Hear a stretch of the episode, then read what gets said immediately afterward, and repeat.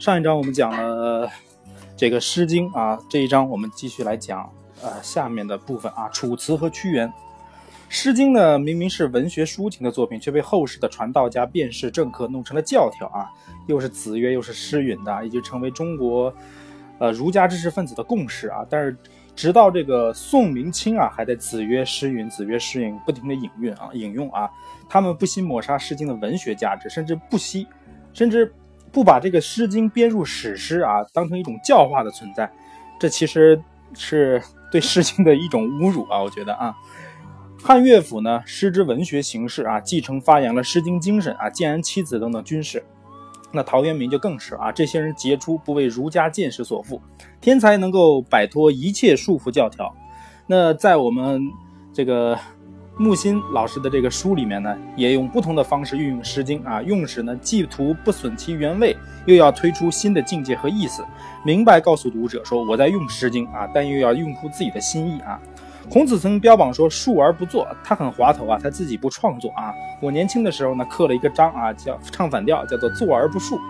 那楚辞呢，很幸运未被孔子修改过、歪曲过，没有弄成教道德教条啊。那。三国、汉朝、魏朝接受《楚辞》的影响啊，直到清末文学家鲁迅啊，都受这个《楚辞》的影响啊。我说的这个鲁迅，并不是说他是清末文学家，是清末文学家，顿号鲁迅啊，就类似于这样的，呃，这个时期的文学家也受这个《楚辞》的影响。后来呢，赋呢就直接导源于这个《楚辞》。周氏兄弟的古文根底好啊，周作人和周树人啊，却不愿正面接受传统啊，老做打油诗。那木心呢，也受这个楚辞的影响啊，他写的几本书啊，《哥伦比亚的倒影》啊，《九月初九》啊，都是赋。然后呢，《杨庄赋》这个夏夜的婚礼啊，用九歌的方式来写，若人点破啊，乃骚扰痒处啊。呃，其实有些作家很爱被人拆穿《西洋镜》啊，拆穿了《西洋镜》才有意思啊，不拆穿没啥意思啊。真正懂行的人来一听，哎，你这个是模仿着《诗经》的写法，那不懂行的听不懂啊。跟懂行的人聊天才有意思，是不是？贫穷是一种浪漫啊！我买不起唐人街东方书店大量关于屈原的书啊，便携带小纸条去抄。那上海火车站外小姑娘刷卡刷牙，也是一种贫穷和浪漫啊！抄书这种东西真的是挺浪漫的，但是呢，现代人可能不太喜欢这种浪漫啊，他们也不懂这种浪漫。现代人追求的是什么？宁愿在宝马车里哭，不愿在自自行车后面笑啊！《诗经》选的是北方的诗词啊，诗歌。那《楚辞》呢，选的则是南方的诗歌啊。我们上一章讲完了北方的歌，这一章我们重点来讲一讲南方的诗歌。《楚辞》呢，当时的人不叫它《楚辞》啊，这是后人叫的。起于汉朝末年啊，富家人唐乐作赋四篇，宋玉呢作赋四篇。《楚史记》呢这本书呢提到过，屈原既死之后，楚有宋玉、唐乐、景差之徒者，皆好辞，以赋见称。楚辞啊，两个字分开，楚是地名，那辞呢就是文学作品。某地某人善写楚辞之说，起于汉初啊。战国时呢，楚是七雄之一啊。战国七雄，齐楚燕韩赵魏秦嘛，是吧？那在它的地理地理位置在什么地方呢？是今天的湘鄂皖一带啊，就是湖南、湖北和安徽这一带啊，即楚地。流传的楚辞呢，一共十七篇，十篇是原作啊，另外七篇据考证是汉朝人的模拟之作。正宗的楚辞呢，其实只有这几篇啊，《离骚》《九歌》《天问》《九章》《远游》《卜居》《渔父》《九变》《招魂》《大招》这十篇。那其中呢，《离骚》和《九歌》是最好的。读完读完这两篇呢，楚辞的精华就取到了啊。《九歌》里面也有两首歌是最好啊，得全曲的精华啊，但只有这两首歌算是最好的。但是那个其他几首歌呢，其实也挺好啊，这两个是最卓绝的。政治、生活、爱情呢都成功，可以是伟大的文学家。譬如歌德啊，政治、生活、爱情都失败呢，更可以是伟大的文学家。譬如但丁、屈原啊。其实我们比较羡慕歌德啊，这家伙政治、生活、爱情都成功，这种人生太多值得过呀！每天苦苦苦逼一样的写出很伟大的文学，自己自己反而生活的穷困潦倒，最后小命都丢了。这不是我们追求的生活啊！我们也要城市的幸福。艺术家呢，莫不如此。人生中呢，庸俗之辈包围很难成功，爱情最难啊。亲亲家成仇家啊，因为了解骂起来特别凶啊。如果你聪明，要准备在政治、人生、爱情上失败，而在艺术上成功，因为这个相对容易一点，因为失败很容易啊啊！当然这是个玩笑话了，在艺术上成功也是需要很大的努力的。我爱兵法啊，这但是完全没有用武之地。人生呢，家破人亡，断子绝孙啊！我说这里说的是木心啊，不是我啊。爱情上的柳暗花柳暗花明却又无一村啊，说来说去全靠艺术活下来。信也罢，不信也罢，创作也罢，不创作也罢，只要通文学，不失为成功啊！精通之后呢，可以说万事万物；艺术家圆通之后呢，都非常通。画画啊，人越傻越好。文学唯一可以和音乐、绘画争高下，是文学可以抓到痒处啊。绘画呢，强迫人接受画家个人的意向；文学呢，则给人想象的余地啊。你画一个画，画这个就是这个啊。但是文学呢，是一种描绘啊，但具体的意象是什么样呢？全靠你自己大脑想象啊！中国诗人呢，要说伟大，我觉得屈原最伟大啊！他在残暴、肮脏、卑鄙的政治环境中呢，竟提出这么一首高洁优雅的长诗。他的《离骚》呢，能和西方交响交响乐、瓦格纳、勃拉姆斯、西贝柳斯、法兰克啊一一媲美。那《楚辞》呢，起于冲屈原，也绝于屈原。宋玉华美。梅城雄涛雄辩滔滔，都不能及屈原。唐诗是琳琅满目的文字啊，屈原全篇是一种心情的起伏，充满辞藻，却总能在起伏流飞啊，有一种飞翔的感觉。用的手法呢，其实是古典意识流，时空交错，他守得住艺术非艺术的界限。那诗是永恒的，屈原又要借此吐出一口政治上的怨气呀，故不能只写啊。因为我要骂一骂政治，那怎么能直接骂呢？我还要想要小小命呢啊！在写完诗之前，我还不想去自杀，所以呢，只只能用曲笔。而托夫啊，托斯妥耶夫斯基呢，能把非文学的东西提升为文学。他和托尔斯泰写当时，但可以永久。我们知道当时的什么可什么是可以写进文学的，这界限呀，有大纲有细节，都要握牢扣紧啊，不能差错，因为一差错。什么东西能写，什么时候东西不能写，那可就差远了啊！李白和杜甫呢，有时候也会越界啊。鲁迅有许多越界，但毕竟天才在暴政苦难中不与直骂直斥，写一首诗哭中华、哭烈士，但托之于艺术啊，你只能托之于艺术。你直接当头骂啊，现在政府是王八蛋什么的，那你也完事儿了是吧？参加游行时呢，是自我缩小成群众中的一个点啊。一个点相对是安全的啊，不要出头啊。这个屈原遭遇不幸呢，被诬告啊，却出了九歌，就是给人看看他的身份、他的态度，他分得清政治、生命、诗歌的分界。下面我们来介绍一下屈原这个人吧。屈原名平啊，所以叫屈平，是个贵族，是皇族的子孙，生于公元前三四零年啊，皇赐名灵君啊，屈灵君，官号呢三闾大夫。主管皇族子孙家务事啊，算是这种叫什么大理寺卿还是怎样的皇族内阁总管啊？皇族总管啊，也不是内阁啊。最初做楚怀王的左徒啊，是个谏官啊。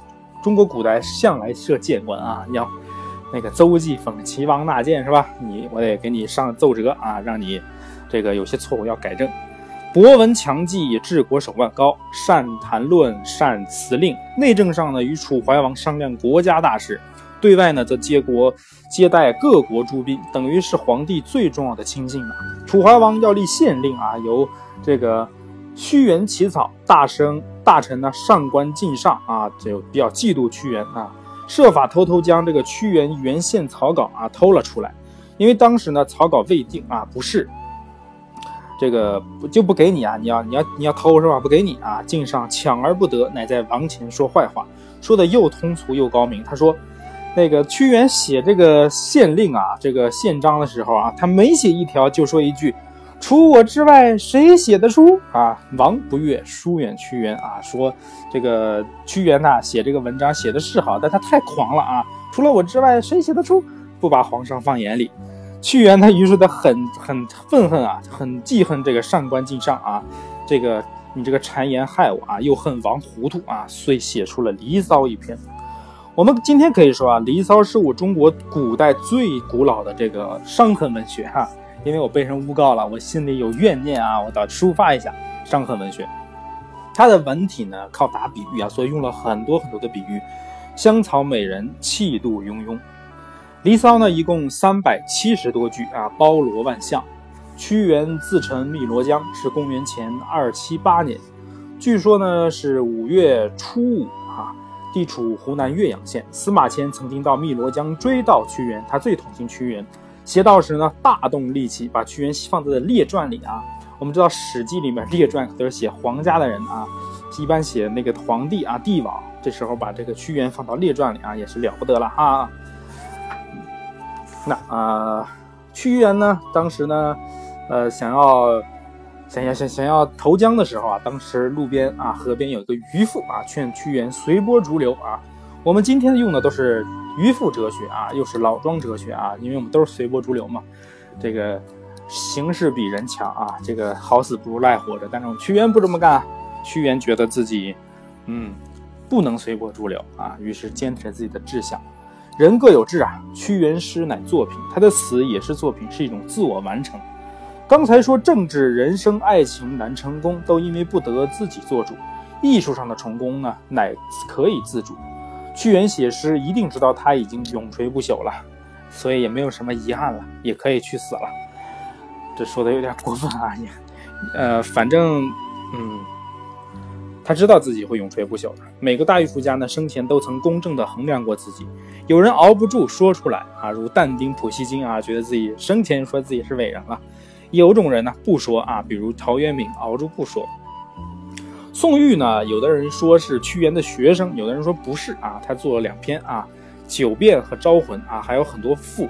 古代的美男子啊，以潘安、宋玉做代表。这个宋玉呢，生于约公元前约二百九十八年，然后卒于公元前二二年啊。这个又有文化，长得又帅啊，就相当于吴彦祖加莫言啊这种组合啊。那可能莫言的文化不够华丽啊，不够文字不够华丽。那大家可以想想，找个其他文字华丽的啊，只要不不要找小四就行啊。九歌呢，是楚国民间的宗教古歌。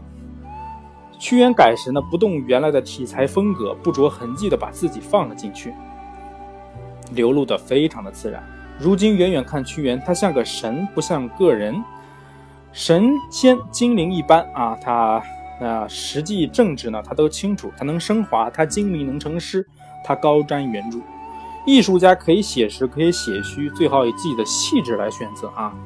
那我对九歌比较偏爱啊，九歌的每一篇都好，真的。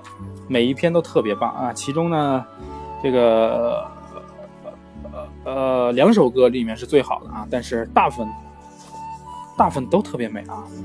九九歌的这几篇都是什么呢？啊，东皇太一、云中君啊，东皇太一是指给老天写的啊，云中君写云神，湘君呢和湘夫人写湘水男神女神啊，大司命和少司命呢写这个主司寿命的这个命运之神啊。东君啊，写的是太阳神；河伯写的是河神啊；山灵山鬼呢，写的是山里的精灵；还有国殇和李魂。那九章呢，这几篇也写的不错啊。西宋、涉江、哀吟、抽丝、思美人、惜往日啊；橘颂、悲回风啊；还有怀沙。那这个橘颂，我们知道曲姑这个地方现在还有一个橘子品牌，就叫橘颂啊。啊，怀沙，怀沙这个名字，我们知道有个文学家后来给自己起了个名，不算文学家，当今作当代作家吧，起名叫文怀沙啊。这个怀沙也挺有意思的。少司命的山鬼啊，我说这个九歌里面最好的两首歌就是这个九那个少司命和山鬼这两篇写的是特别特别棒，是中国古典文学的顶峰之作，可以这么说啊，是贵族的贵族啊，这里的贵族不是说财富，而是指精神。神鬼都是人性的升华啊，比希腊神话更优雅、更安静。极端唯美主义，少司命呢有如行书，山鬼呢有如狂草，其余篇幅呢如正楷。九歌啊，这这这两首，尤其这两首歌，超人间又笼罩人间。说文学要拉硬功，不要拉软功。所谓拉硬功，要暗自独独自暗中去拉啊，勿使人看见啊，下硬功夫。那《诗经》呢，《楚辞》是中国文学的两张硬功啊，这两张硬功一定要好好拉啊！你只有找到精华中的精华，那个整个精华就是你的。如果辨不出精华中的精华，那整个精华你都不懂啊！要学就学最顶尖、最精华的部分，这是方法论啊！精华多，那莫如找出精华中的精华啊！专门来学习精华中的精华。文艺文学艺术啊，创作难，欣赏更难。不是创作在前，欣赏在后啊，不是这样的，应该是欣赏在前，创作在后。你首先能懂得好识好货了，你才能创作出好作品。一辈子要一辈子拉硬弓，要学就学最棒、最顶尖的。山鬼呢？这首诗呢是阴森森的繁华，都是七言，不过已经是唐人七律七绝的前生了啊。中国人呢是一上来就受了苦、吃了亏的，然后因为苦呢，又出了文学、诗歌、哲学和伦理。